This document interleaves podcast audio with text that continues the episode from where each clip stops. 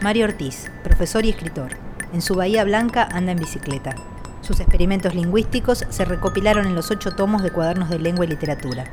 Sus investigaciones en el campo de lo real y el pensamiento son un paseo por el origen de las palabras y la poesía.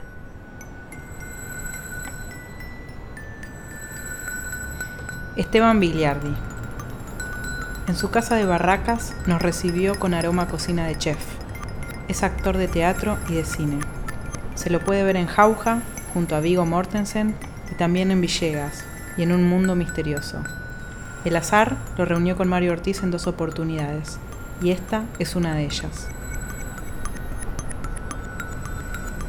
Rocío Blefari es actriz, música y poeta.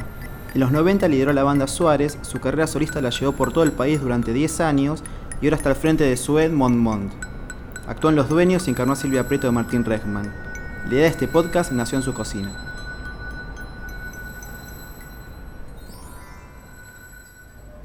Estudio número 12. Intersección de superficies y escrituras. La salvación por la luz. Si elevamos los ojos al cielo nocturno, vemos un conjunto de puntitos brillantes que están en la misma superficie ligeramente abovedada. Desde la Tierra, sentados en la reposera una noche de verano en medio del campo, contemplamos un cosmos bidimensional o universo 2D, y por eso desde la antigüedad los astrólogos, magos venidos de Oriente, astrónomos árabes, griegos y mayas, sentados en sus respectivas reposeras, no podían resistir la tentación de trazar dibujos en el cielo uniendo los puntitos que se ofrecían como referencia del mismo modo que otros hombres lo hacían sobre el papiro, el papel, las tablillas de barro, la piedra, las paredes de una esquina o la puerta del baño en la escuela. Así es como el gigante Orión prolonga su historia entre la tierra y el cielo. Según Eratóstenes, quien recoge la versión de Siodo, el héroe era hijo de Poseidón. Este le había concedido la facultad de caminar sobre las aguas, y así se trasladaba de isla en isla, hasta que llegó a Creta, donde se entregó a extenuantes jornadas de cacería con la diosa Artemis. Más aún, si pudiésemos viajar hacia los propios dibujos que trazamos desde la Tierra, comprobaríamos que se desarticulan y disuelven hasta volverse irreconocibles, mundos separados entre sí por millones de años luz. Pero no hay una sola historia. Las versiones se multiplican y diseminan formando un entramado de relatos. Euforión de Calcis cuenta que Zeus, Hermes y Poseidón fueron de incógnito a visitar a Irieo de Tanagra, quien cocinó un buey entero para ellos. Agradecidos por el soberbio banquete, le ofrecieron concederle un deseo. Irieo pidió tener un hijo. Los dioses tomaron el pellejo del buey, orinaron sobre él o quizá eyacularon y lo enterraron. Le dejaron instrucciones de que a la décima luna lo desenterrara. Cuando lo hizo se encontró con un niño, a quien llamó Urión, el que orina.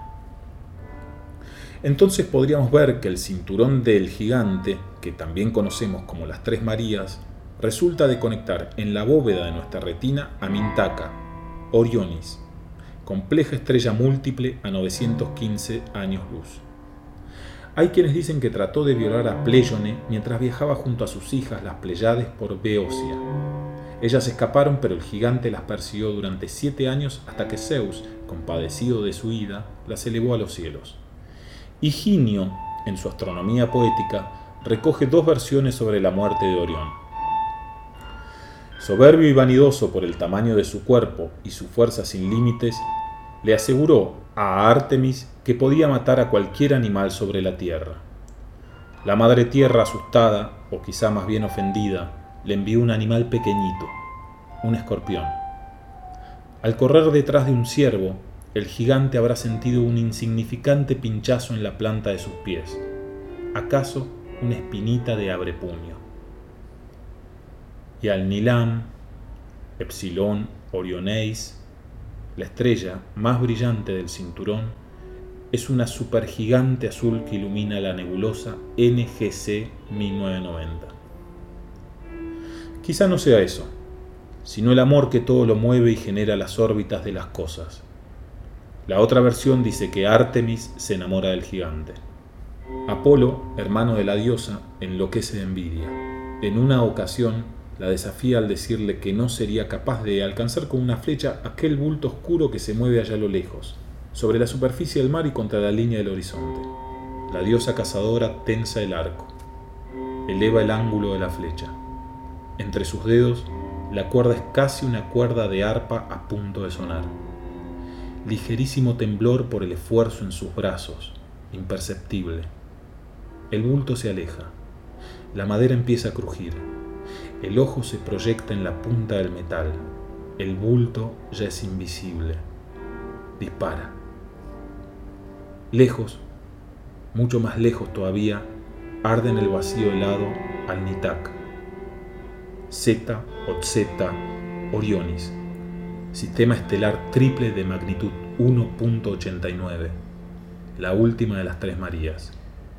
La diosa trae el cuerpo de su amado hasta la playa. Recuesta el torso del gigante sobre su regazo y comienza a mecerse, como si lo estuviese acunando. Mientras canta, le cierra los ojos y le saca filamentos de algas que se habían enredado entre sus pelos. El agua y la sangre chorrean por la piel y los vestidos desgarrados. ¿Es que no lo pudo saber? O quizás sí. Ella supo desde un principio, pero no podía quedar humillada frente al desafío de su hermano, porque los dioses son esclavos de ser dioses, de su belleza, de su perfección. Y también hay una gigante roja y una enana amarilla que parece ser más joven que el sol. Y una gota de agua de mar baja sobre su pecho desnudo, se escurre por el extremo del pezón y cae en la boca abierta de su amado. Y Rigel es un sistema estelar triple. Pi 5 Orionis es una variable elipsoidal rotante. Y es una canción de cuna o es sonido del oleaje. No importa, lo mismo asciende. Las ondas van más allá del cielo. Por eso,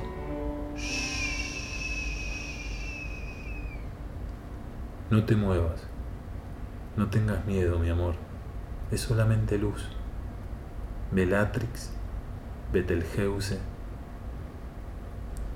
La criatura del planeta Erra Apagó su radio a pilas pero siguió escuchando una tenue música que venía del cielo, apenas audible.